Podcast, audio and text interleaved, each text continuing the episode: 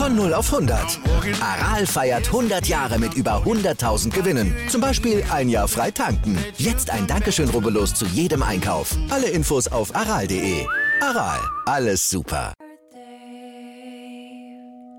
Happy birthday. It's your birthday. Glück auf zur vierten und damit letzten Ausgabe unseres Jubiläumspodcasts. Heute haben wir uns wieder einen ganz besonderen Gast eingeladen, der für seine Sache brennt. Wir wollen uns weniger über seinen Lieblingsverein, den BFC Dynamo, unterhalten, sondern vielmehr über seine Profession. Er ist äh, Rechtsanwalt, Strafverteidiger und Mitglied der Arbeitsgruppe Fananwälte. Wir wollen gemeinsam über die aktuelle Situation der Fanrechte, die ja auch Bürgerrechte sind, mit ihm diskutieren.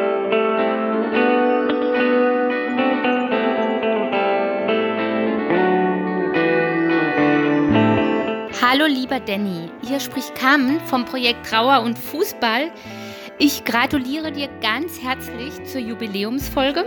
Ich freue mich sehr, dass du die Podcast-Landschaft bereicherst und es war mir eine ganz besondere Ehre, zu Gast bei dir im Podcast gewesen zu sein. Ich freue mich auf viele weitere spannende Folgen. Danke dir sehr für dein unermüdliches Engagement und sende ganz herzliche Grüße aus Berlin. Bis bald. Tschüss.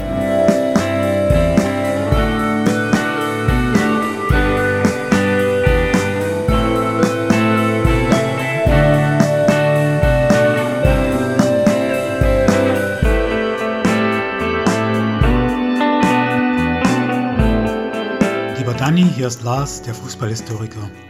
Höre ich dich jetzt wirklich schon zum hundertsten Mal und seit zweieinhalb Jahren? Wahnsinn. Da haben wir ganz schön viel Zeit miteinander verbracht. Dein Podcast war der allererste, den ich überhaupt gehört habe. Und natürlich bin ich seit der ersten Folge dabei. Deine Interviews und Gesprächsrunden waren und sind für mich die beste und schönste Möglichkeit, über den Thüringer Fußball und Bismut Gera im Besonderen auf dem Laufenden zu bleiben. Und darüber hinaus manchmal sehr viel mehr zu erfahren, als in Zeitungen und im Internet steht. Ja, und es war nicht nur der erste Podcast, den ich gehört habe, sondern auch der erste, bei dem ich zu hören war. Das war mir eine große Ehre. Ich gratuliere dir herzlich zum Jubiläum und sage vor allem Danke für viele unterhaltsame und lehrreiche Stunden. Und ich wünsche dir weiterhin feine Gäste, gute Gespräche und viele, viele Zuhörer. Alles Gute, Lars.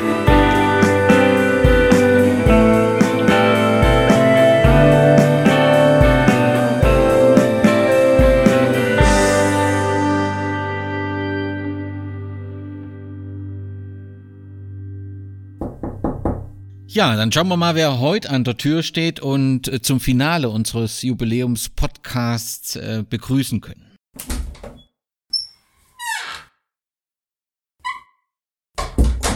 Herzlich willkommen. Wenn an der vierten Ausgabe ein Rechtsanwalt vor der Tür steht, dann bedeutet das nicht, dass wir viel zu viel gefeiert haben, sondern das bedeutet, dass wir einen kompetenten Ansprechpartner rund um Fanrechte haben.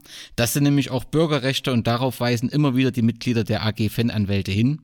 Und ich habe einen Vertreter heute zu Gast in meinem Podcast und freue mich sehr, René Lau begrüßen zu dürfen. Glück auf, Herr Lau. Ja, hallo, Sportfrei aus Berlin. Freue mich, dass Sie da sind. Sie sind Fußballfan, Sie sind Triathlet, Sie sind Strafverteidiger und Sie sind Mitglied der AG Fananwälte. Wir haben also viele Themen, die wir besprechen können. Ich weiß, die Zeit ist knapp und kostbar. Trotzdem möchte ich ganz zum Anfang über Ihren Herzensverein etwas reden, den BFC Dynamo. Was war so das erste Spiel oder das Ereignis, was sich so bei Ihnen eingebrannt hat rund um den BFC Dynamo, wo so diese Liebe äh, entstanden ist? Ja, das war äh, ein Besuch im damaligen Sportforum äh, Anfang der 70er Jahre 1972. Da hat mein Großvater mich das erste Mal mit ins Sportforum genommen und das erste Spiel, an was ich mich erinnern kann, äh, das war der 25. Oktober 72. Da hat nämlich BFC im UEFA Cup gegen Levski Spartak Sofia gespielt. Und äh, da hat mein Großvater mich mit hingenommen. Und äh, das ist so das erste Spiel, an was ich mich erinnere. Und wenn ich auch äh, gefragt werde, ist das immer äh, der Beginn, sage ich mal, meiner, meiner Fantätigkeit, obwohl ich dort natürlich erst sieben Jahre alt war. Das heißt, Sie haben ja die Zeit der Meisterschaften dann miterlebt des BFC Dynamo, aber eben auch diesen politischen Umbruch mit allem, was damit verbunden ist. Was hat dieser Umbruch, die, die, die Zeit der Wende bei Ihnen für Eindrücke hinterlassen? Naja, erstmal war es ja natürlich sehr schmerzhaft, äh, nicht nur für uns äh, als BFC-Fans, sondern sicherlich auch für viele andere Fans äh, äh im Osten Deutschlands. Äh, da ist viel den Bach runtergegangen und beim BFC wahrscheinlich noch mehr als bei anderen Vereinen. Und äh, dann war es natürlich so, der BFC war ja, das wissen wir alle, ähm, in der DDR auch nicht der beliebteste Verein. Und das hat sich natürlich nach der Wende fortgesetzt. Also wenn man dann äh, quasi Fan eines Stasi-Vereins gewesen äh, gewesen ist, äh, dann ist natürlich der Westen auch nicht gerade mit offenen Armen auf einen oder auf den Verein zugekommen, äh, was natürlich dann für den BFC noch viel mehr bedeutet hat, äh, dass man quasi am Abgrund stand. Aber was mich äh, dennoch in den ganzen Wendejahren und dann noch bis hin in die 2000er Jahre eigentlich äh, immer so ein bisschen stolz und zufrieden macht, dem BFC, seinen, seinen Fans und den Mitgliedern ist nach der Wende nie von irgendjemandem groß geholfen worden. Also wir haben nicht wie andere Vereine in dieser Stadt Hilfe vom Senat bekommen. Wir haben keinen Großsponsor gehabt, äh, nicht, sondern alles, was äh, der Verein heute, was den Verein heute ausmacht, ist im Prinzip durch seine Mitglieder und seine Fans geschaffen worden, auch wenn die Fanszene äh, vielleicht nicht so groß ist, wie zwei andere Vereine in der Stadt haben. Aber dennoch denke ich mir, kann man da schon ein bisschen als Fan und Mitglied drauf stolz sein, äh, dass der Verein heute noch so existiert, dass er zumindest in der vierten Liga spielt. Und wenn man bedenkt, dass ich da seit 1979, seit meinem 14. Lebensjahr Mitglied bin, macht es dann auch ein bisschen stolz. Das kann ich gut nachvollziehen. Trotzdem bestand um die Jahrtausendwende dann doch mal kurz die Gefahr, dass der Verein sogar abgewickelt werden musste. Also so richtig hatte man das Gefühl, äh, jetzt bricht alles zusammen. Das scheint aktuell ein bisschen anders zu sein. Wie, wie bewerten Sie die aktuelle Situation um den BFC? Sie haben schon gesagt, vierte Liga, ähm, aber ist der Verein auch wirtschaftlich stabil? Also erstmal noch mal kurz zu den 2000er, da, da gebe ich Ihnen völlig recht. Also da stand der Verein wirklich am Abgrund. Da waren also so ein paar Glücksritter doch im Verein unterwegs und vielleicht sind wir alle da so ein bisschen äh, den auch aufgegangen, auf den Leim gegangen. Und äh, auch da war es eben in der Insolvenz so, um die 2000er war es eben so, dass der Verein allein nur dadurch gerettet worden ist, dass Fans und Mitglieder sich engagiert haben, was, glaube ich, bei den Älteren wie bei mir, bei den älteren Fans und Mitgliedern noch bis heute nachwirkt. Also für uns ist das Wichtigste weiterhin, dass dieser Verein existiert. Und mir ist es äh, lieber, der Verein spielt in der siebten oder achten Liga, als dass er äh, in die Insolvenz geht und abgewickelt wird. Und das ist immer noch so ein bisschen bei vielen Älteren im Hinterkopf auch bei mir. Und in der heutigen Zeit, äh, um auf die Frage zurückzukommen, denke ich, dass wir da mit dem jetzt äh, äh, agierenden Präsidium und Wirtschaftsrat Leute haben, die sich erstens mit dem Verein ähm, identifizieren können, die selbst äh, im Wirtschaftsleben aktiv sind, die also wissen, äh, wie man mit Geld umgeht. Und nicht nur ich, sondern viele im Verein sind mit der jetzigen Vereinsführung und dem jetzigen Wirtschaftsrat, äh, den Personen, die dort tätig sind, eigentlich sehr zufrieden und haben großes Vertrauen. Das klingt doch rund. Und Sie waren, glaube ich, wenn ich das mal richtig gelesen habe, sogar mal Vizepräsident des Vereins gewesen. Aktuell sind Sie, äh, und da sind Sie schon viele Jahre als Sponsor beim BFC aktiv und natürlich Fan, richtig? Ja, richtig. Also da um die 2000er war es mal eine kurze Zeit, dass ich da äh, vom, vom damaligen Präsidium gebeten worden bin, als Vizepräsident äh, tätig zu werden. Da bin ich dann in den Vorstand kooptiert worden. Das waren ja, vielleicht sechs, sieben Monate, die ich da drin war. Äh, habe dann allerdings gemerkt, dass äh, eben auch unser Verein eben nicht ein normaler Verein ist. Den kann man nicht so nebenbei mitführen. Und meine Prämisse, sowohl privat als auch im beruflichen ist, entweder mache ich es richtig oder gar nicht. Und ich habe gemerkt, dass sowohl der Verein drunter gelitten hat, als auch mein, mein Job drunter gelitten haben, mein Büro, mein, mein Anwaltsbüro drunter gelitten haben. Und da musste ich mich entscheiden und habe es dann auch mit den Personen entsprechend besprochen und habe mich dann bei der dann anstehenden Mitgliederversammlung auch gar nicht wählen lassen, sodass ich also nur durch die, die äh, Kooptierung äh, da ein paar Monate als Vizepräsident tätig war. Äh, ja, also unsere Kanzlei ist äh, schon für den Verein auch tätig, also sowohl als Sponsor ähm, mit, einer, mit einer kleinen Werbebande äh, im Stadion, aber eben auch äh, beratende Tätigkeit äh, für die handelnden Personen, klar. Und dort sicherlich eben auch juristische Hilfe, also sowohl für die für die Fans als auch äh, den Verein. Bevor wir dann zu dem ganzen ähm, Thema äh, Fanrechte, äh, Fananwaltstätigkeit kommen, nochmal ein Wort zum Friedrich-Ludwig-Jahn-Sportpark. Wir hatten das im ersten Teil des Jubiläums-Podcasts, dort wurde das natürlich auch als eine Stätte genannt, die unbedingt besucht werden muss, die man unbedingt kreuzen muss. Wie ist da jetzt die aktuelle Situation? Habe ich das richtig verstanden, dass der Friedrich-Ludwig-Jahn-Sportpark zwar erhalten bleibt, aber kein Sport drin getrieben wird? Naja, da gehen die Meinungen so in der Stadt ein bisschen durcheinander. Also da gibt es sowohl Verlautbarungen vom Senat als auch äh, von verschiedenen Initiativen äh, rund um den Jahn-Sportpark. Also momentan ist der Stand wohl so, äh, der, der, Senat hatte eigentlich vor, zum 01.01.2021 mit dem Abriss und Neuaufbau zu beginnen. Äh, Grüne und Linke im Senat in Berlin waren wohl damit nicht so richtig einverstanden, sodass man sich jetzt im Senat und auch mit den handelnden Personen im Bezirk wohl geeinigt hat, dass der Abriss jetzt erstmal ad acta gelegt wird. Jetzt werden wohl neue Planungen gemacht für den Jahn-Sportpark und äh, dann soll mit neuen Planungen überlegt werden, ob äh, entweder der Jahn-Sportpark erhalten werden kann, Teile erhalten werden kann oder ob es einen Neuaufbau gibt. Also da ist jetzt alles äh, völlig im Nebel. Also kein einziger Fußballfan, keiner weiß, wie es da so richtig weitergeht. Ist natürlich wieder so ein bisschen Chaos, wie wir es ja oft in unserer geliebten Stadt haben. Äh, aber äh, wir wissen eben nicht, ob es da jetzt einen Neubau gibt, ob es da einen Umbau gibt, das wissen wir alles nicht. Äh, Fakt ist eins, die Betriebserlaubnis für den Jahn-Sportpark läuft wohl zum 31.12. diesen Jahres aus sodass dort äh, wohl äh, sowohl die, die VSG Aldinica hat ja da auch ihre Heimspiele ausgetragen und der BFC, also dort nicht mehr spielen dürfen. Der BFC wird dann wohl äh, ab Januar im Sportforum spielen, in einer alten Heimstätte. Und äh, so wie wir es jetzt hier in Berlin noch so gehört haben, soll wohl der Jahn-Sportpark erstmal noch so für Schülerwettkämpfe oder Schülertraining oder so für den Nachwuchsbereich, Leichtathletik ähnliches, wohl noch genutzt werden können. Es sollen dort aber keinerlei Wettkämpfe mehr stattfinden, da die eigentliche Betriebserlaubnis abgelaufen ist. Die, die Flutlichtmasten sind ja schon ohne Lampen, da sind dann andere Flutlichtmasten, kleinere, in letzter Zeit aufgebaut worden. Und äh, auch das Hauptgebäude ist, ist wohl so, dass da eine Nutzung äh, nach Ende der Betriebserlaubnis nicht mehr möglich ist. Also da ist alles noch möglich, was mit dem Jahn-Sportpark passiert. Ja, bei, bei Nebel, da muss ich sofort an Oliver Bierhoff denken, denn der hat, steht ja offensichtlich ein wenig im Nebel, wenn er auf den Ostfußball blicken muss. Da hat er eine bemerkenswerte Pressekonferenz gegeben. Sie haben in der jungen Welt äh, neuer oder einmal in der Woche, glaube ich, geben sie so einen so einen Kommentar rund um den Fußball, aktuelle Entwicklungen ab und sie haben auch äh, darauf so äh, ihren Blick äh, geworfen. Der Ostfußball in Deutschland, so richtig angekommen scheint er nicht zu sein, wenn eine führende Kraft des DFB sich so auf einer Pressekonferenz äußert, oder? Ja, sehe ich ganz genauso. Das äh, ist ja meine Kolumne, die ich jeden Freitag in der jungen Welt schreibe. Und äh, da gibt es natürlich immer wieder viele Themen. Und leider muss ich so sagen, nehme ich natürlich dann diese Themen oder muss ich diese Themen dann auch aufnehmen, weil wenn der Sportdirektor und der Manager der Fußballnationalmannschaft äh, derartige Lücken im Wissen über den Ostfußball darstellt, dann zeigt das schon etwas, äh, wie der DFB und seine Funktionäre zum Ostfußball stehen. Also ich meine, das ist ja eine kontinuierliche Entwicklung seit 30 Jahren. Von Beginn an wurde aus meiner Sicht der Ostfußball nicht fair behandelt, obwohl im eigenen Bereich natürlich, und da müssen wir auch selbstkritisch genug sein, viele eigene Fehler begangen wurden, ganz klar. Aber äh, man hätte mit dem Ostfußball auch ein bisschen umgehen, äh, bisschen anders umgehen können. Und äh, da kann man sich eigentlich nur irgendwie ein bisschen auf die Schulter klopfen gegenseitig, dass es doch jetzt immer mehr äh, Ostvereine, die man vielleicht früher gar nicht so auf dem Zettel hatte, wie beispielsweise Erzgebirge Aue als etablierter Zweitligist, äh, dass die sich jetzt so dann doch im Profifußball etablieren.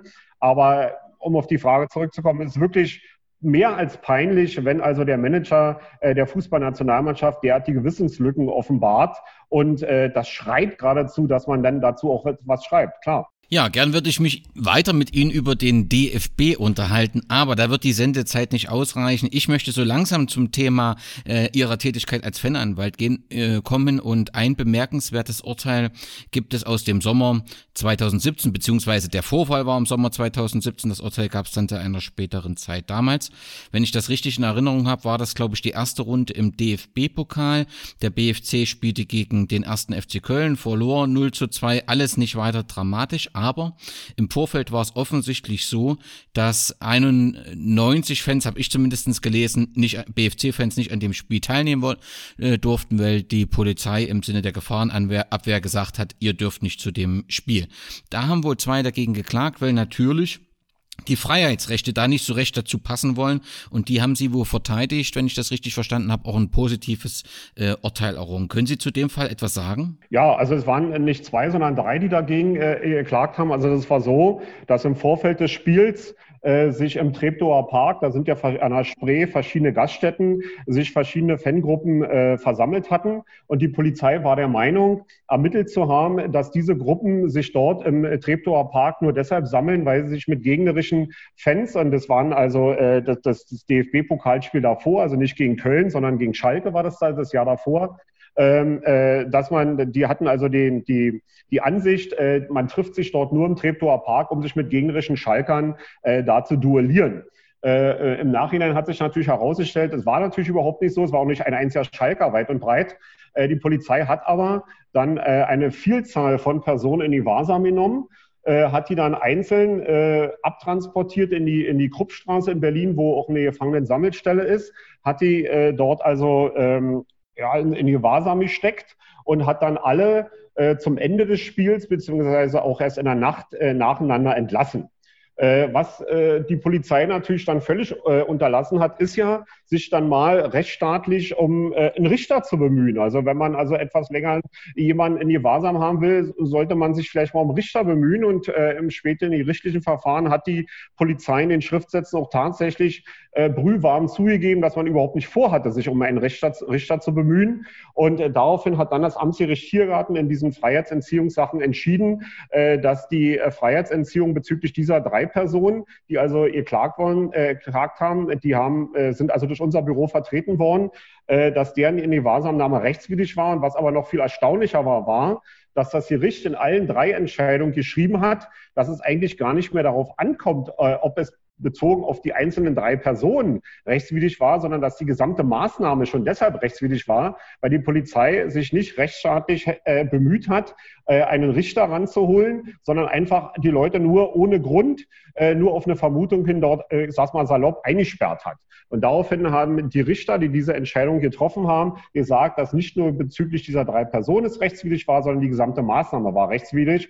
Und äh, das natürlich wieder typisch, muss man mal so sagen. Äh, die Polizei äh, macht des Faktischen, übt dieses Recht aus. Im Nachhinein muss man natürlich zu den Gerichten rennen. Und da kann ich ja mal, wie gesagt, nur den, den Fans äh, äh zuraten, äh, dann auch mal gerichtliche Hilfe in Anspruch zu nehmen. Aber das ist natürlich für, für die gesamten Personen, die dort in die Wahrsam waren, auch die, die nicht geklagt haben, natürlich schon eine gewisse Genugtuungsfunktion, äh, dann ähm, im Nachhinein von den Gerichten gehört zu bekommen, dass ihnen da Unrecht getan worden ist. Und wir sind derzeit äh, noch dabei, für einzelne Personen äh, Schadenersatzansprüche gegen das Land Berlin vorzubereiten. Ja, und ganz wichtiges Signal ist eben, äh, dass auch im Bereich des Fußballs ganz normale Bürgerrechte gelten und beachtet werden müssen. Und dass, wenn das eben nicht der Fall ist, die dann eben gegebenenfalls auch verteidigt bzw. eingeklagt werden müssen. Und nun rede ich schon die ganze Zeit oder spreche sie als Fananwalt an. Das hat ja maßgeblich etwas damit zu tun. Der Begriff Fananwalt ist nicht geschützt oder den kann man nicht erlernen, sondern es gibt die Arbeitsgruppe der Fananwälte und die haben sich viele Spezialisten auf dem Gebiet zusammengetun, äh, zusammengetan. Was für, für Rechtsbereiche sollte man als Fananwalt oder was sind die Schwerpunktthemen, mit denen Sie äh, äh konfrontiert sind, das ist doch in der Regel Verwaltungsrecht, Strafverteidigung, Zivilrecht, richtig? Ja, richtig. Also die, die Arbeitsgemeinschaft Fananwälte, die ist 2010 äh, gegründet worden auf die, auf die Initiative hin äh, der Kollegin Vormaniak aus Stuttgart. Die hatte sich also damals gedacht, äh, sie sitzt dort in Stuttgart in ihrem Büro, vertritt äh, viele Fans und da muss es doch noch mehr Kollegen in, in, in Deutschland geben, die ähnliche Tätigkeiten machen und hatte dann einfach rumtelefoniert und ist dann auf verschiedene Namen gestoßen, auch durch Hinweise aus den einzelnen Fanszenen, sodass sich dann äh, zehn Anwälte 2010 zusammengefunden haben aus ganz Deutschland auf die Initiative der Kollegin hin und die Arbeitsgemeinschaft Fananwälte gegründet haben. Was natürlich jetzt nicht heißt, dass wir die das Nonplusultra der Fananwälte sind. Es gibt viele andere sehr gute äh, in dem Bereich arbeitende Kollegen, die nicht Mitglied unserer Arbeitsgemeinschaft sind. Äh, wir haben uns dann nun zusammengefunden. Es war vielleicht auch der Zufall, dass wir es damals so äh, vor mehr als zehn Jahren äh, da so äh, initiiert haben. Das mag sein. Aber wie gesagt, es gibt noch viele andere gute Kollegen, die in diesen Bereichen tätig sind. Und was macht einen sogenannten Fananwalt aus? ja, man, man, äh, so ich kann man nur von meiner Tätigkeit sagen, ich versuche den, den Fußballfan rundum rundum zu betreuen. Und äh, das fängt natürlich bei dem, was für jeden eindringlichsten ist, äh, den Strafsachen an. Wenn er also ein Problem hat äh, rund um den Fußball, eine Strafverteidigung braucht, übernehme ich die. Dann eben solche Schichten, wie ich gerade schon gesagt habe, mit der in die Wahrsamnahme, äh, dann Betretungsverbote, eventuell Ausreiseverfügungen, äh, dann äh, Klagen beim Verwaltungsgericht oder eben auch im Zivilrecht wenn es darum geht, Vereine oder den DFB zu verklagen, wenn man Stadionverbot bekommen hat oder wenn man selbst äh, beklagt an einem Zivilverfahren ist, wenn beispielsweise Vereine oder der DFB versuchen, irgendwelche Strafen, die man selbst bekommen hat vom DFB, auf den Fan umzulegen. Dann äh, laufen natürlich äh, zivilrechtliche Klagen gegen den einzelnen Fan. Auch da sind wir dann tätig. Das Ziel der ähm, Arbeitsgemeinschaft oder der Arbeitsgruppe war es von Anfang an zu, zu, zu vernetzen und äh, regelmäßig so einen Erfahrungstausch äh, zu machen über Urteile, über äh, Strategien der Verteidigung. Ist das richtig? Das ist richtig. Wir haben ja dann auch sofort äh, eine Homepage ans Netz gebracht über, äh, über unsere Tätigkeit, über die Personen, die da mitarbeiten. Und äh, wir geben da auch regelmäßig Erklärungen raus, Presseerklärungen geben wir raus, wir geben da auch Ratschläge. Aber es ist natürlich immer so, nicht jeder Fall, wie es in, in der Juristerei ja immer ist, so wie der andere, sodass man natürlich da immer nur eine erste Orientierung finden kann. Äh, und wir natürlich auch immer empfehlen, sich dann an äh, etwaig spezialisierte Kollegen äh, zu, zu begeben und dort Rat einzuholen. Aber rund um den Fan ist das schon, was wir da machen, klar. Aber von was, was auffällt, ist doch eine relativ starke Außenwirkung, also dass das Thema Fananwälte wahrgenommen wird. Äh, ich glaube, ich habe Sie in, in einer Diskussion äh, im ZDF oder ARD auch äh, mit einer Gegenposition zu Herrn Wendt gesehen. Das gab es ja eine ganze Zeit lang nicht. Da waren die Fans irgendwelche Chaoten, die sich rund um die Stadien für Gewalt sorgen und plötzlich taucht dort eine Position auf, wo auch juristisch erklärt wird, dass seitens der Polizei nicht alle alles beachtet wird. Ähm, das ist doch innerhalb von zehn Jahren, wie die Arbeitsgruppe existiert, das ist doch so ein, so ein positives Ergebnis, was vielleicht zum Anfang gar nicht bedacht worden ist oder so gewollt worden ist. Diese Außenwirkung ist wirklich sehr stark. Sehen Sie das auch so? Ja, na klar, aber darauf äh, hatten wir es ja nicht abgesehen, sondern unser, unsere Idee war ja, dass wir als, als äh, zehn Personen, die im Wesentlichen selbst als Fußballfans groß geworden sind, wir sagen so immer ein bisschen von uns, wir sind keine Anwälte, die Fußballfans vertreten, sondern wir sind Fußballfans, die Anwälte sind. Und äh, da, da, da kommt es vielleicht so ein bisschen her. Also alle von uns sind, wenn man mal wieder ins Stadion darf, eigentlich jede Woche im Stadion. Wir sind unterwegs mit unseren Herzensvereinen. Wir wissen, was los ist. Wir sind in den Kurven auch groß geworden. Und äh, insofern wissen die Fans natürlich auch, äh, mit wem sie es da zu tun haben. Und, äh, und mit unser, unser erstes Ziel damals war auch, den Fußballfans eine Stimme zu geben. Also äh, die Fußballfans sind ja eigentlich nur die Versuchskaninchen äh, äh in, der, in der Republik, wenn es um Repression geht oder ähnliches. Da gab es ja eigentlich niemanden, der mal sich hingestellt hat und sie mal einen Schutz genommen hat und mal da seine Stimme erhoben hat. Und da sind wir also der Meinung, dass man da dem Fan auch mal eine Stimme geben soll und äh, dort die Fans auch vertreten soll. Und ja, das ist auf fruchtbaren Boden gestoßen und wir sind dann, nicht nur ich, sondern auch andere Kollegen sind ja dann zu verschiedenen Sendungen eingeladen worden, um da dem Fan auch eine Stimme zu geben. Das muss einfach auch so sein, weil man äh, da die Meinungshoheit insbesondere auch nicht der Politik oder den Verbänden überlassen darf. Ja, und was Sie in den Talkshows regelmäßig gefragt werden, ist, hat der Fußball ein Gewaltproblem äh, durch die Fans? Hat der Fußball ein Gewaltproblem? Nein, hat er nicht. Also äh, ich bin in diesem Jahr 55 geworden und wenn ich mir die, wenn ich an die Ende 70er an die 80er Jahre denke, was da in Fußballstadien los war, äh, wenn so etwas nur ansatzweise heute los wäre, dann würden wahrscheinlich die Innenminister der Länder äh, würden, den, würden den Bürgerkriegszustand ausrufen. Äh, also das ist überhaupt nicht zu vergleichen. Seit 2006 sagt uns der DFB, wir hätten die sichersten Stadien der Welt und fängt aber immer an, mit neuen äh, Repressionen äh, mit der Polizei zusammen äh, sich da auszudenken. Wir haben kein Gewaltproblem. Das, das, äh, natürlich, wir können ja nicht leugnen, dass es auch in einem gesellschaftlichen Bereich wie dem Fußball Gewalt gibt. Na klar, den gibt es in jedem anderen gesellschaftlichen Bereich auch. Der ist aber im, im Bereich Fußball weder größer noch niedriger als in anderen vergleichbaren gesellschaftlichen Bereichen. Und da muss man auch wirklich die Kirche im Dorf lassen. Trotzdem gibt es heute wie seit vielen Jahren, nämlich seit 1994, eine Datei Gewalttäter Sport. Diese Datei sorgt immer wieder für Diskussionen und Nachfragen. Ähm, was, können Sie ganz kurz, wir haben natürlich auch Zuhörer, die jetzt zwar zum Fußball gehen, aber nicht die ganze Zeit in der Kurve stehen und vielleicht auch nicht mit, mit Fans zusammen zu Auswärtsspielen reisen. Was ist diese Datei Gewalttätersport? Naja, die ist, die ist eingerichtet worden äh, von, der, von der Polizei, wird in Duisburg geführt und ist eine sogenannte Verbunddatei.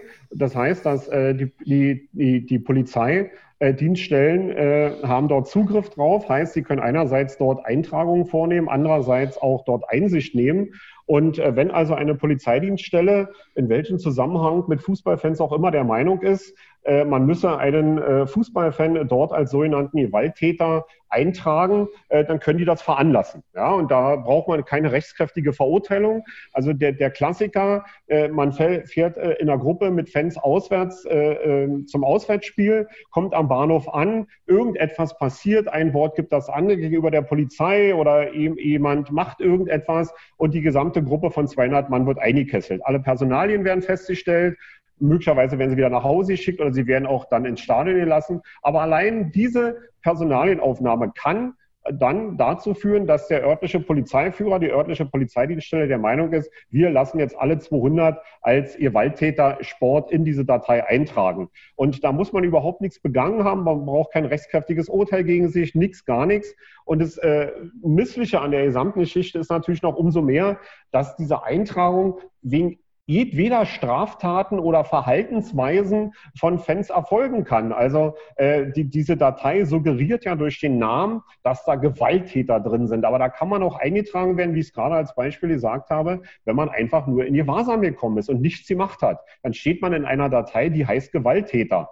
Und äh, schon der Name ist natürlich etwas, äh, wo man nur den Kopf schütteln kann. Aber über den Namen kann man immer streiten. Das ist mir eigentlich als Jurist auch nicht so wichtig, was das Kind für einen Namen hat, sondern viel wichtiger ist, was ist da der Inhalt und welche Konsequenzen hat das? Ja, und Konsequenzen sind eben beispielsweise, wie es auch Mandanten mir schon erzählt haben, man ist in dieser Datei eingetragen, weiß davon nichts, steht am Flughafen mit Frau und Kind und will ausreisen und auf einmal sagt der Beamte von der Bundespolizei, ich lasse sie nicht raus, weil sie in der Datei gewaltiger Sport stehen und dort, wo sie gerade hinfliegen wollen, findet ein brisantes Derby statt. Ja, das ist Mandanten von mir passiert. Äh, das nächste ist bei der Datei Waltider Sport, dass überhaupt nicht vorgesehen ist, dass man darüber informiert wird, wenn man eingetragen wird. Ja, also äh, rechtsstaatliche Grundsätze werden da missachtet, wenn man darüber informiert wird. Dann kann ja jeder darüber nachdenken, okay, ich gehe dagegen vor oder ich gehe dagegen nicht vor. Aber man muss informiert werden, man muss meines, meines Erachtens rechtsstaatliche sehen, auch eine Rechtsmittelbelehrung bekommen, dass man sich überlegen kann, ich gehe dagegen vor oder ich gehe dagegen nicht vor. Aber die Datei wird, ich sage es in Anführungszeichen, da in mir heim in Duisburg geführt, ohne dass eigentlich jemand äh, darüber informiert wird. Und wenn man selber wissen will, stehe ich denn da drin und wenn ja, warum? Da muss man eine extra Anfrage stellen, die wird dann äh, beantwortet und dann muss man sich überlegen, gehe ich jetzt gegen die Eintragungen vor. Und das Kuriose ist eben, dass man dann nicht diese Stelle in Duisburg verklagen muss auf Löschung, sondern man muss dann, wenn man da drei Eintragungen drin hat, und sagen wir mal, es sind drei Gewahrsamnahmen äh, in, in drei unterschiedlichen Städten, da muss man gegen diese jeweiligen Polizeidirektionen äh, in den einzelnen äh, Städten, Bundesländern vorgehen. Und das ist natürlich ein rechtlich kompliziertes Verfahren. Und wenn man bedenkt, dass ein Fußballfan in der Regel Jugendlicher oder Heranwachsender ist, die nicht über großes Budget verfügen, scheut das natürlich dann auch viele dazu sagen, äh, ich gehe jetzt juristisch dagegen vor. Und das ist ein großes, großes Problem, also rechtsstaatliche sehen, aber dann eben auch für die Fans äh, mit entsprechenden Konsequenzen. Um das nochmal zusammenzufassen, also habe ich das richtig verstanden. Wenn ich im Rahmen einer Auswärtsfahrt äh, äh, meine Identität festgestellt wird, weil irgendwie zwei Fans miteinander Stress hatten und ich in der Gruppe drum äh, rumstande, dann kann es tatsächlich passieren, dass ich in dieser ähm, ähm, Datei lande und darüber, dass ich dort aufgenommen werde, bekomme ich nie eine offizielle Information. Da fragt's so in mir, wie auf welcher Rechtsgrundlage passiert denn das? Das widerspricht doch eigentlich allem anderen, was wir in Sachen Datenschutz etc. aus gutem Grund praktizieren. Aber es scheint doch hier eine völlig andere, äh, man hat das Gefühl, es ist ein völlig anderes Rechts Umfeld. Auf welcher Grundlage gibt es da eine Grundlage, dass, äh, auf welcher Rechtsgrundlage die Datei passiert? Ja, ja, das, äh, jede Datei, die von der Polizei geführt wird, egal wo und wie und wann, äh, bedarf einer sogenannten Errichtungsanordnung. Und in dieser Errichtungsanordnung muss also dann genau festgelegt sein, was äh, in diese Datei aufgenommen werden darf. Und bei der Datei Walteter Sport gab es ja noch, ich sage in Anführungszeichen, eigentlich den schlimmen Fall, aber ich sage in Anführungszeichen den kuriosen Fall, äh, dass ein Fußballfan sich gegen die Eintragung gewehrt hat und das dann über verschiedene Instanzen bis beim Bundesverwaltungsgericht gelandet ist und äh, man dann seitens des Innenministeriums gemerkt hat, oh, es gibt ja gar keine Errichtungsanordnung. Man hat also dieser Datei allen Ernstes jahrelang geführt, ohne die rechtlich notwendige Errichtungsanordnung. Dann ist also äh, durch das Innenministerium einige Zeit vor diesem Gerichtstermin beim Bundesverwaltungsgericht die Errichtungsdatei geschaffen worden. Dann war also die Datei auf so vermeintlich rechtsstaatlichen äh, Füßen gestellt und dann hatte sich dann das Klageverfahren dann erledigt. Aber äh, konsequent wäre dann eigentlich gewesen, äh, wenn die Polizei gesagt hätte, okay, wir haben jetzt eine Errichtungsanordnung, ab jetzt ist es rechtsstaatlich, ähm, dann wird alles, was vorher eingetragen war, gelöscht. Aber so war es eben nicht. Man hat dann einfach nur die Errichtungsanordnung geschaffen und hat so weitergemacht wie vorher. Aber dass man informiert wird, gibt es nach wie vor bis heute nicht. Stimmt es, dass aus dieser Datei Daten auch an Dritte weitergegeben werden, wie zum Beispiel bei der Fußball-WM in Russland? Ja, ja, na klar. Also da sind Mandanten von mir, äh, sind äh, dort dann auch informiert worden von entsprechenden Behörden, dass sie an der Datei stehen und sie deshalb irgendwelche Tickets nicht bekommen, eine Ausreiseuntersagung bekommen haben oder ähnliches. Ja, klar. Also und das muss man sich ja auch mal vorstellen. Äh, wir, wir reden ja jetzt beispielsweise auch über, über äh, solche politischen Verhältnisse wie in Weißrussland, wo wir ja eigentlich jeden Tag Nachrichten sehen können. Jetzt müssen Sie sich vorstellen, äh, wir machen, die deutsche Nationalmannschaft macht ein Länderspiel in Weißrussland und so ein Regime wie Weißrussland fragt dann an, ja, habt ihr dann Gewalttäter und, und die deutsche Polizei oder der DFB gegen Namen in ein, ein solches Regime weiter? Da muss man sich wirklich fragen, es kann das noch sein und äh, auch ohne, dass man darüber informiert wird. Ja, und äh, das sind große rechtliche Probleme und Mandanten von mir haben da dann eben auch diese Konsequenzen daraus, dass sie dann beispielsweise eben nicht ausreisen dürfen oder auch dann nicht ausreisen wollen, weil sie vermuten, dass da irgendwas passiert. Klar. Und wenn jetzt gegen mich ein Ermittlungsverfahren äh, laufen würde, was ja auch passieren kann, es ist irgendwas passiert, es gibt ein Ermittlungsverfahren und das verläuft aber im Sand. Also es gibt nicht genug Zeugen, es gibt nicht genug Nachweise und das stellt sich zum, oder alles anders dar.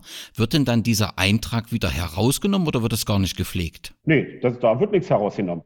Also äh, wenn man beispielsweise freigesprochen wird, äh, der Freispruch landet, also die Information über den Freispruch landet möglicherweise ja gar nicht bei der Polizeibehörde, die am Anfang irgendwann mal anderthalb Jahre vorher die Eintragung vorgenommen hat. Und insofern bleibt das da drin stehen. Das wird dann nur nach den gesetzlichen Fristen, die das eben das Gesetz vorsieht, wer, oder sollen dann die Löschungen vorgenommen werden.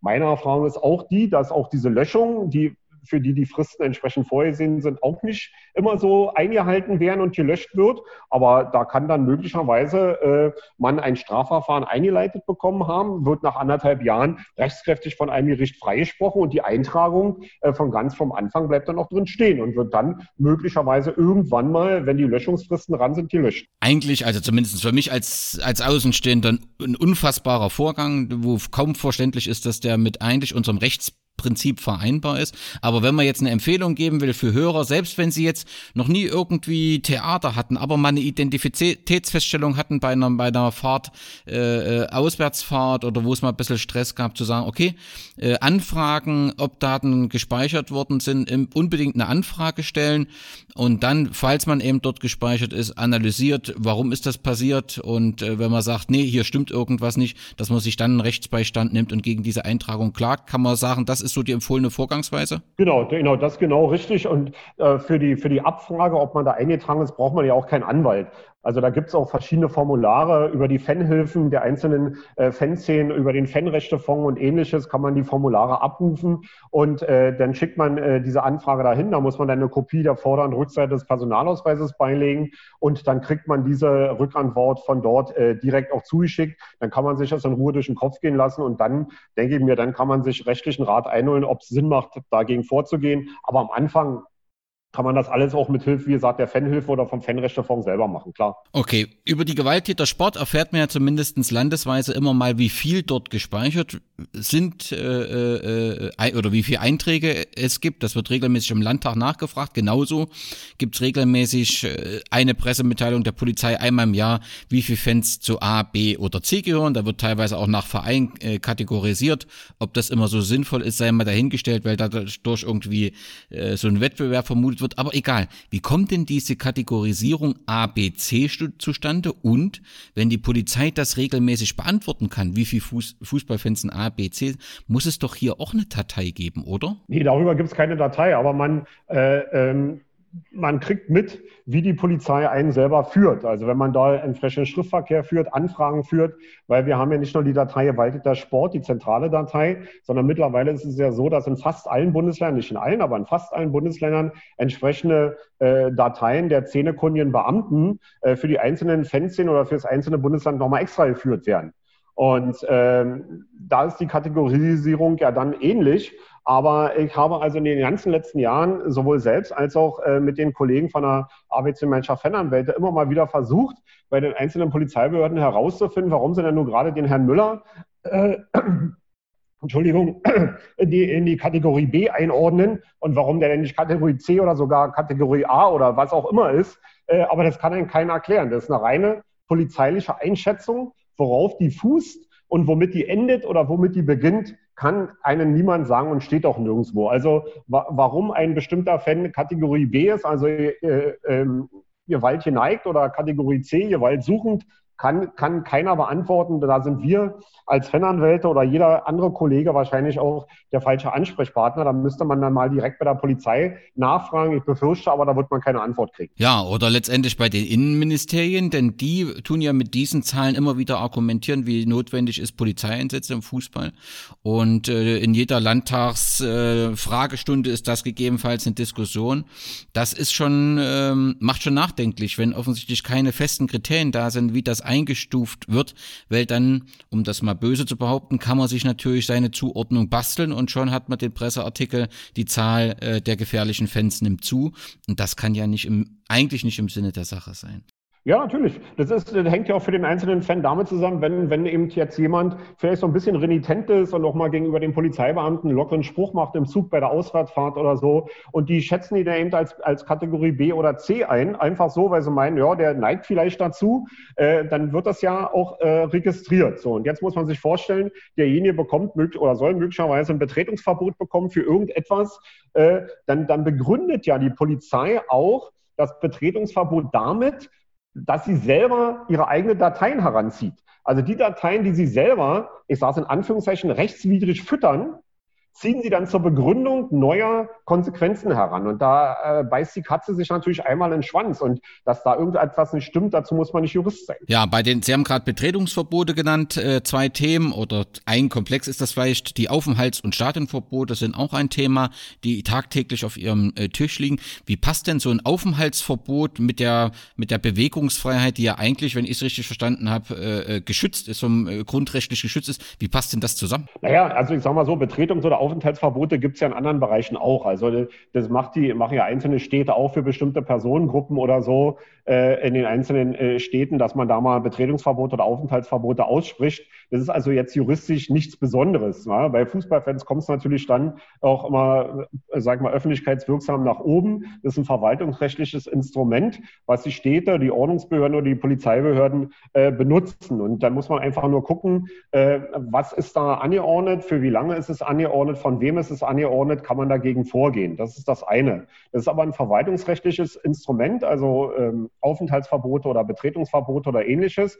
Und die Stadionverbote sind ja äh, ein zivilrechtliches äh, Instrument, wo also der Verband oder äh, die, die Vereine äh, aussprechen gegenüber jemandem ein, ja, ich, ich sage jetzt mal in Anführungszeichen, ein Hausverbot, dass er also die Stadien äh, nicht betreten darf. Aber das ist ja ein zivilrechtliches In Instrument, was also privatrechtlich geregelt ist und was ein bisschen mit öffentlich-rechtlichen äh, Angelegenheiten erstmal nichts zu tun hat. Das Thema Stadionverbot, dort äh, habe ich auch immer mal in den Diskussionen hört man, ja, das ist doch eine gute Geschichte, wenn die Gewalttäter aus den Stadien verbannt werden. Aber oftmals reicht da ja schon rein die Einleitung äh, eines Ermittlungsverfahrens äh, durch die Polizei, um so ein Stadionverbot äh, in die Wege zu leiten. Das passt doch aber mit aktuellem Recht auch nicht zusammen. Natürlich, ganz klar. Das ist ja auch unsere, unser Argument, auch der Arbeitsgemeinschaft Fananwälte, was die Stadionverbote angeht. Wenn man sich die Stadionverbotsrichtlinie des DFB ansieht, steht da drin, dass ein Stadionverbot ausgesprochen werden soll mit der Einleitung eines Ermittlungsverfahrens. Und jeder Strafverteidiger, der jetzt zuhört, weiß, dass so ein Strafverfahren, so ein äh, Ermittlungsverfahren, das ist ja nicht nach zwei Monaten beendet. Das zieht sich möglicherweise über mehrere Jahre hin. So, und jetzt muss man sich vorstellen, man kriegt also äh, ein Ermittlungsverfahren eingeleitet wegen irgendetwas, was auch immer, ob berechtigt oder unberechtigt, und äh, anderthalb oder zwei Jahre später kommt das Gerichtsurteil und wird freigesprochen. Dann hat man also möglicherweise anderthalb oder zwei Jahre draußen gesessen und hat aber keinerlei rechtliche Ansprüche, Schadenersatzansprüche oder sonst irgendwas gegen Verein oder Verband für die Zeit, die man draußen gesessen hat. Und das ist schon ein Problem. Also wir fordern ja immer wieder und immer mehr auch die Fanszenen und die, und die Fanhilfen äh, fordern ja mehr einen rechtsstaatlichen Umgang beim Stadionverbot, weil ich lasse mir das, lass mich ja äh, noch als Jurist darüber belehren, wenn also jemand rechtskräftig wegen irgendetwas verurteilt ist, äh, dass dann möglicherweise ein Hausrechtsinhaber sagt, so einen möchte ich bei mir nicht haben. Das kann ja, ist das ein gutes Recht, das ist ja kein Problem.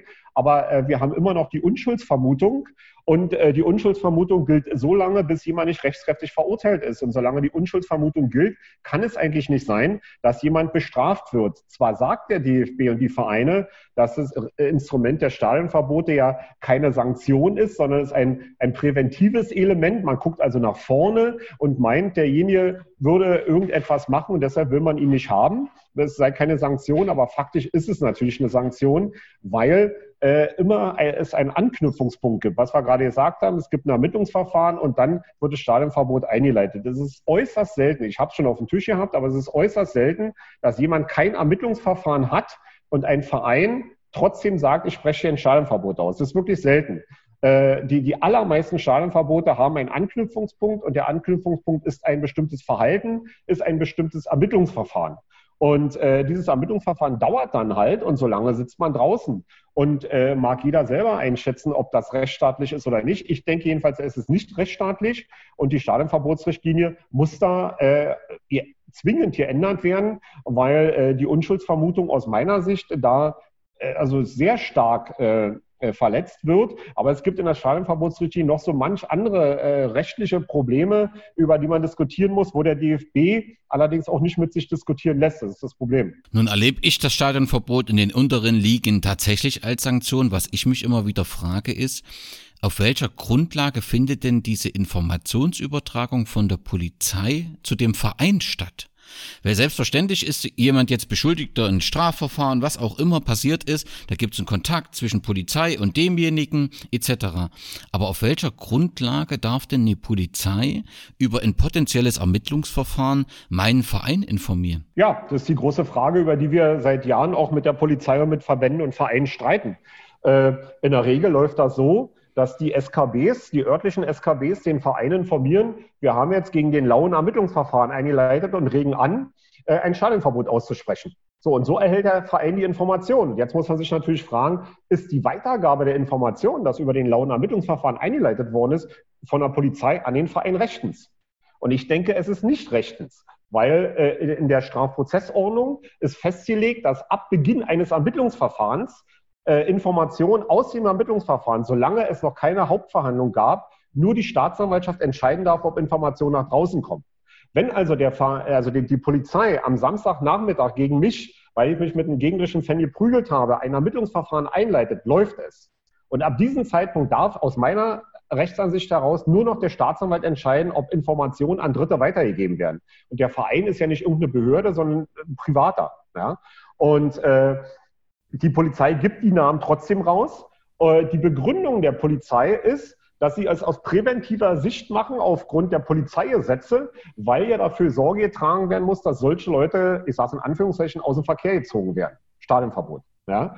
Und das ist die Begründung der Polizei. Meiner Meinung nach ist es schon sehr weit hergeholt, äh, weil für mich gilt, äh, wie gesagt, die Strafprozessordnung und eine Information darf einfach darf, dürfte eigentlich nicht herausgegeben werden. Äh, aber das ist das, worüber wir mit der Polizei und mit den Vereinen seit Jahren streiten. Dem Verein kann man ja erstmal gar keinen Vorwurf machen. Der bekommt eine Information, der hat sicherlich nicht viel falsch gemacht. Der bekommt eine Information und verarbeitet diese Information. Viel interessanter ist der Ansatzpunkt, darf die Polizei die Information rausgeben?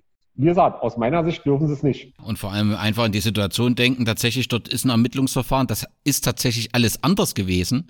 Dem Verein wird gesagt, hier ist aber was passiert. Im Verein wird das natürlich auch kommuniziert und je kleiner, je weiter wir in die Liga runterkommen, umso größer der, der, die Wirkung so einer Kommunikation. Das ist schon ziemlich heftig, obwohl dann gegebenenfalls gar nichts passiert ist. Und die Nachricht fängst du ja dann nie wieder ein.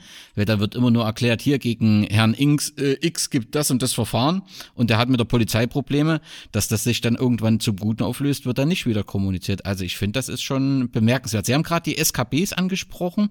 Die gibt's ja auch noch nicht so lange, zumindest sind sie mir noch nicht so lange äh, bekannt.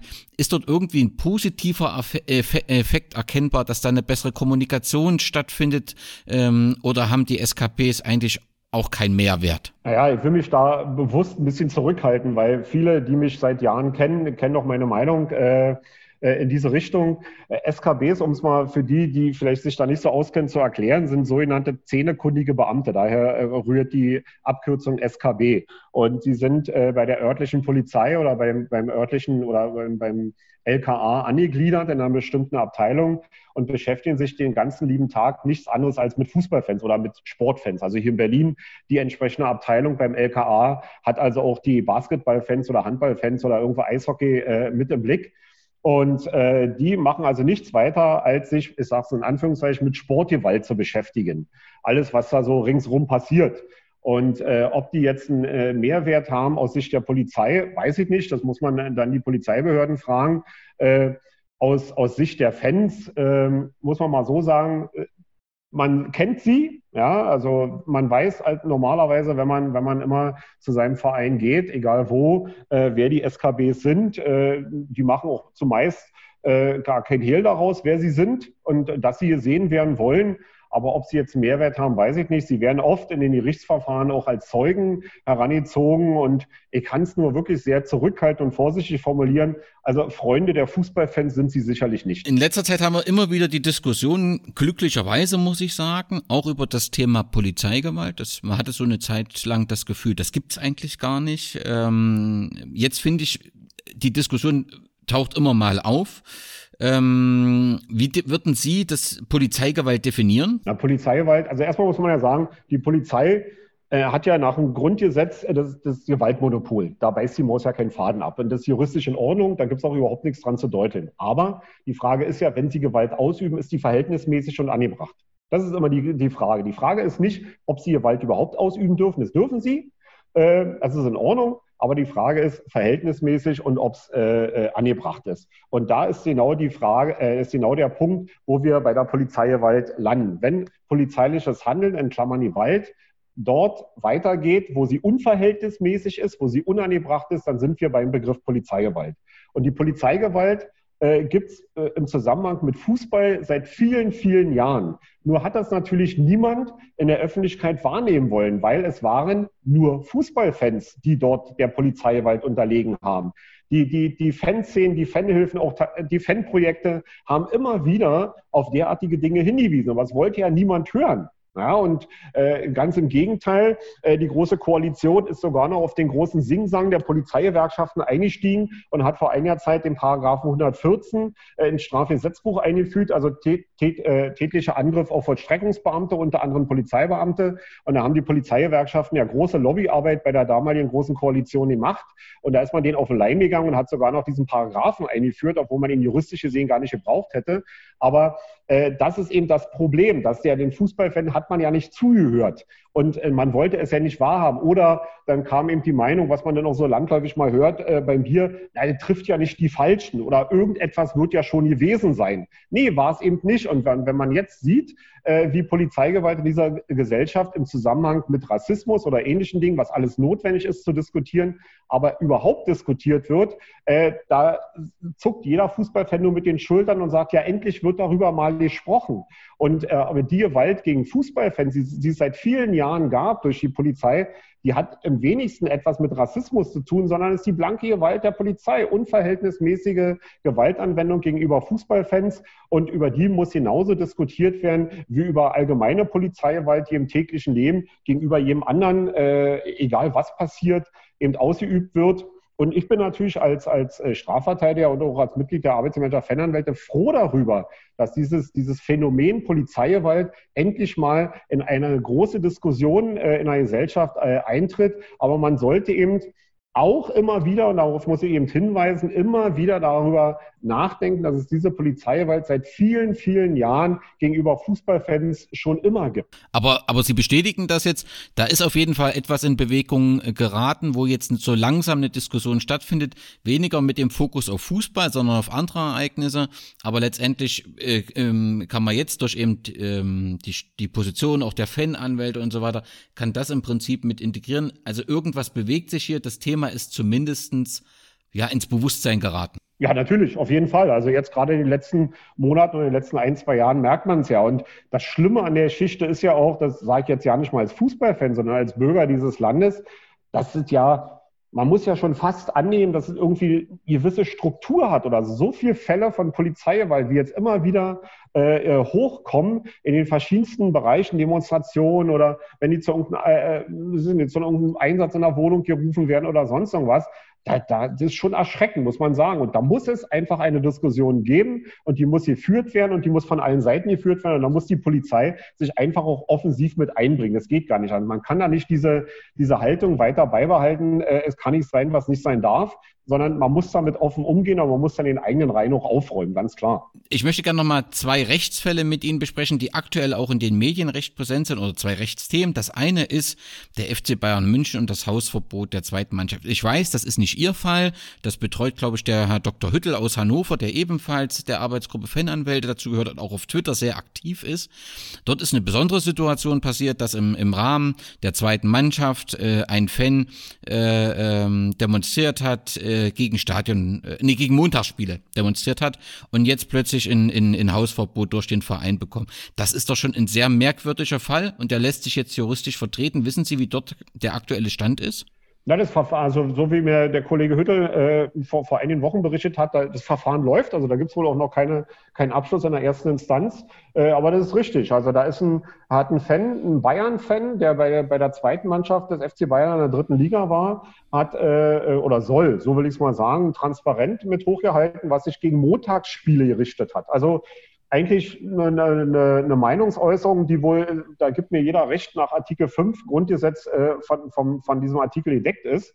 Ähm, und dann hat der FC Bayern äh, gegen den eigenen Fan da ein Stadionverbot erlassen. Äh, das Geschmäckle, was hinzukommt, ist folgendes, so, so wie mir das zugetragen worden ist, dass es sich um einen Fan handelt, der sich auch sehr engagiert äh, unter den Fans, was die, die, das Engagement des FC Bayern äh, in, in Katar angeht.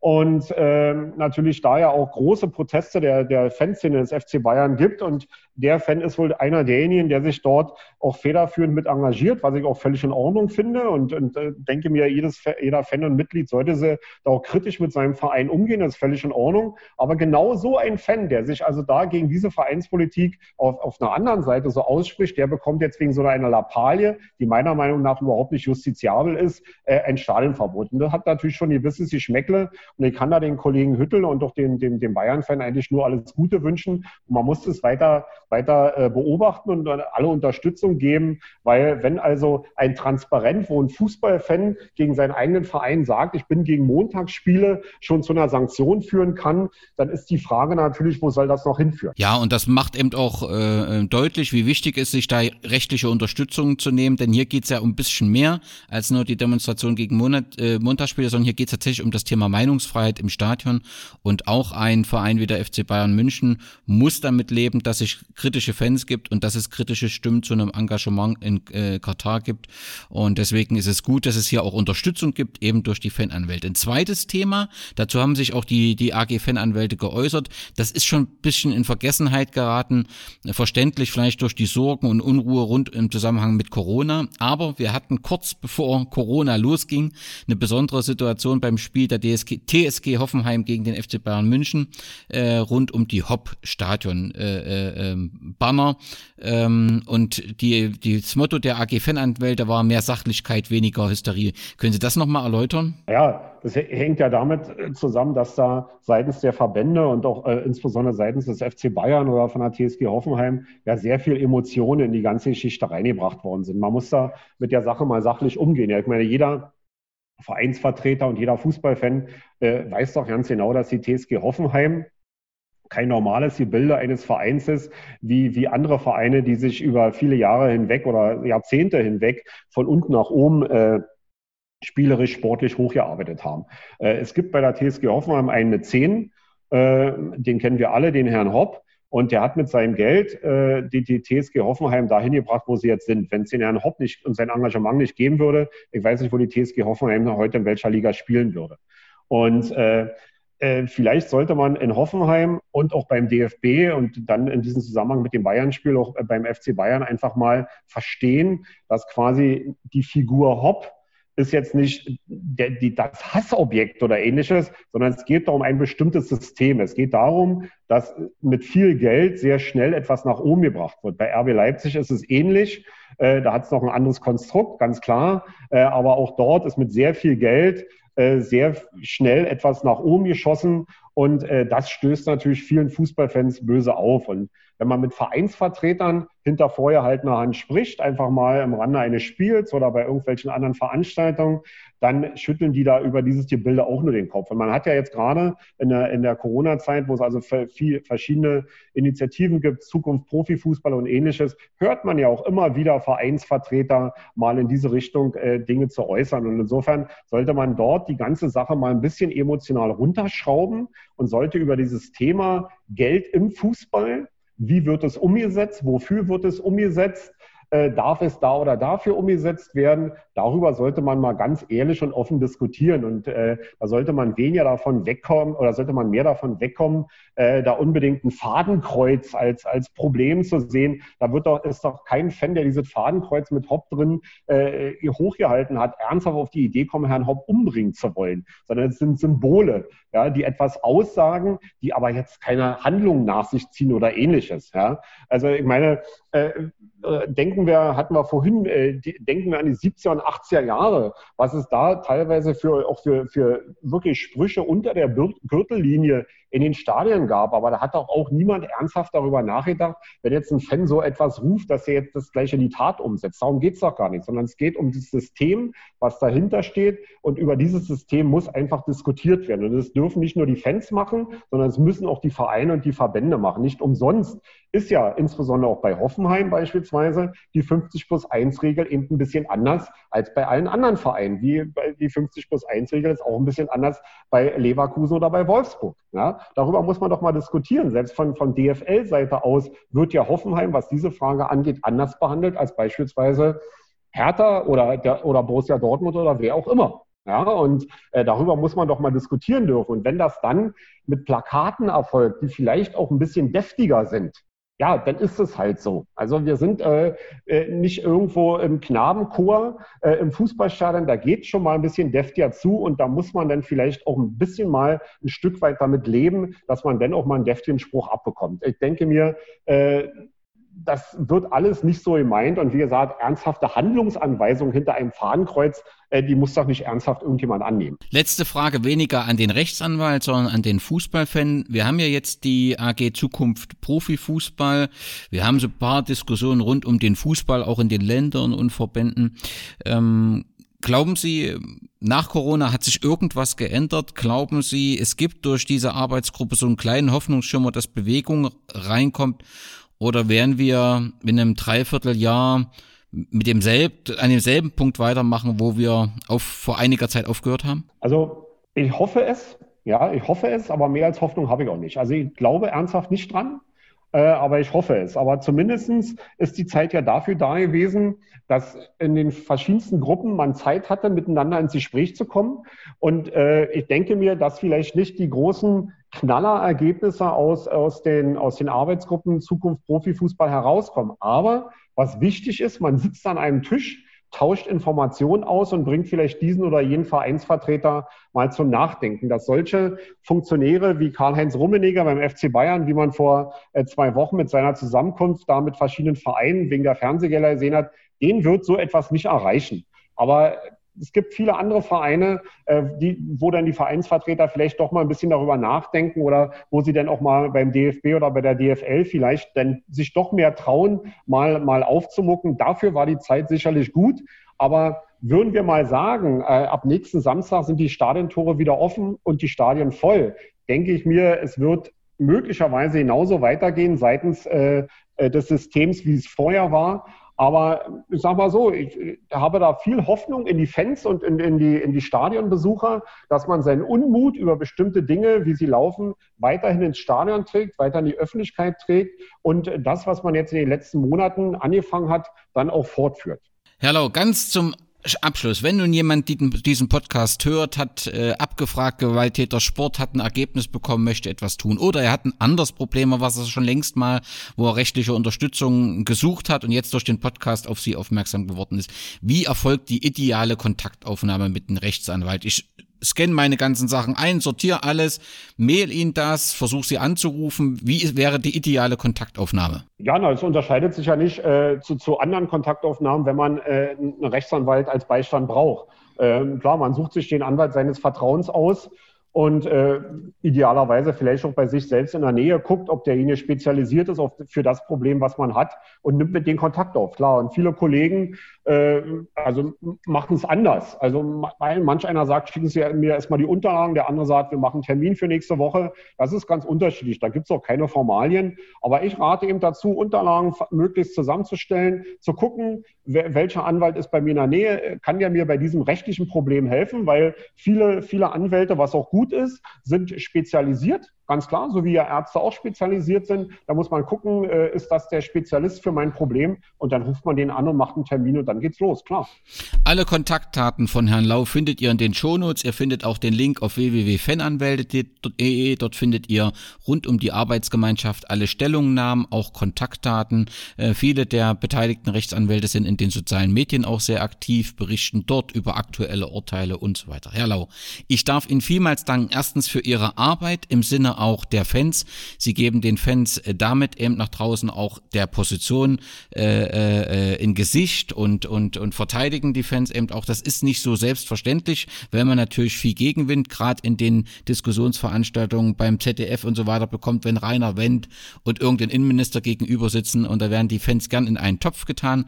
Sie selektieren das und erklären, wie die Position ist und dass eben Fanrechte auch ganz normale Bürgerrechte sind. Vielen Dank für die Zeit, die Sie sich genommen haben und Ihnen viel Erfolg weiter bei Ihrer Arbeit. Ja, vielen Dank für die Einladung, hat mich sehr gefreut und äh, kann eigentlich nur alle Fans äh, aufrufen dazu, engagiert euch in euren Verein, macht mit, wehrt euch vor allen Dingen gegen Repression, lasst es nicht äh, über euch ergehen. Es gibt die Fanhilfen, die möglicherweise auch eine kleine finanzielle Unterstützung geben können. Bleibt wachsam äh, mit dem, was man mit euch macht und äh, dann weiter alles für euren Verein. Klar, und dann insofern sportfrei aus Berlin. Vielen Dank. Ja, vielen Dank. Tschüss. Nun, es ist natürlich auch eine gewisse Nähe zu bestimmten Fangruppen, auch zu Ultragruppen, denen ja Rechte eingeräumt worden sind äh, und denen immer wieder auch eine Augenhöhe in den Gesprächen versprochen wurde. Genau diese Diskussionskultur muss jetzt mal ein Ende haben. Aber das Verbot von Stehplätzen ist eine Option. Ich finde es richtig, dass der Bundesinnenminister klargelegt hat, die Politik verfolgt diese Option auch.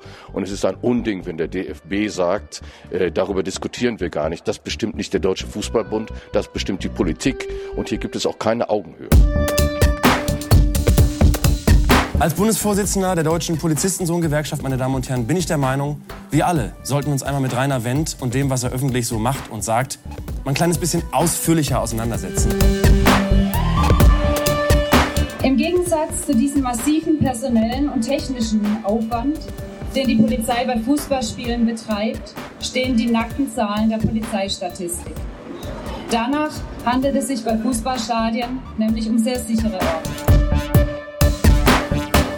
Wendt, wenn Sie, wenn Sie äh, derjenige waren, der, ich weiß nicht, wie lange es her ist, äh, diesen unsäglichen Satz hat, der ja nicht zu widerlegen ist, der aber trotzdem so ein bisschen hinterhältig niederträchtig ist. Jeder, der sich ins Fußballstadion begibt, begibt sich in Lebensgefahr. Da sage ich, jetzt reicht es. Weil Sie wissen natürlich ganz genau, jeder, der in ein Flugzeug steigt, begibt sich in Lebensgefahr. Jeder, der einen Bagger besteigt, um einen äh, symbolischen äh, Spatenstich vorzunehmen, äh, begibt sich in Lebensgefahr. Und jeder, der sich abends auf dem Alexanderplatz äh, bewegt, begibt sich in Lebensgefahr. Das heißt, Sie der, der vorhin gesagt hat, wir müssen hier mal langsam abrüsten. Sie waren doch in den letzten Jahren, was das anging, eigentlich immer der Scharfmacher. Der, der am meisten draufgehauen hat, der, der diese Ängste geschürt hat.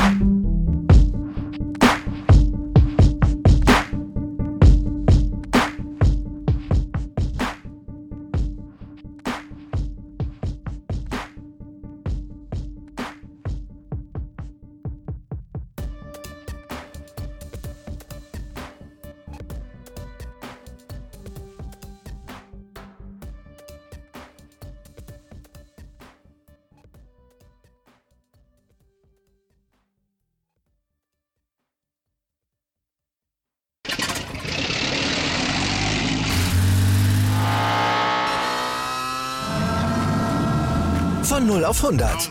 Aral feiert 100 Jahre mit über 100.000 Gewinnen. Zum Beispiel ein Jahr frei tanken. Jetzt ein Dankeschön, rubbellos zu jedem Einkauf. Alle Infos auf aral.de. Aral, alles super. Ich habe mich natürlich schockverliebt, weil die war wirklich ganz, ganz klein. So begann die Mensch-Hund-Beziehung zwischen Christina und Tierschutzhund Frieda. Und wie es danach, nach dem ersten Moment der Verliebtheit, so weiterging und welche Klippen es danach zu umschiffen galt, das hört ihr in der neuen Ausgabe von Iswas Dog, dem Podcast für harmonische Mensch-Hund-Beziehungen. Iswas Dog? Mit Malte Asmus. Überall, wo es Podcasts gibt.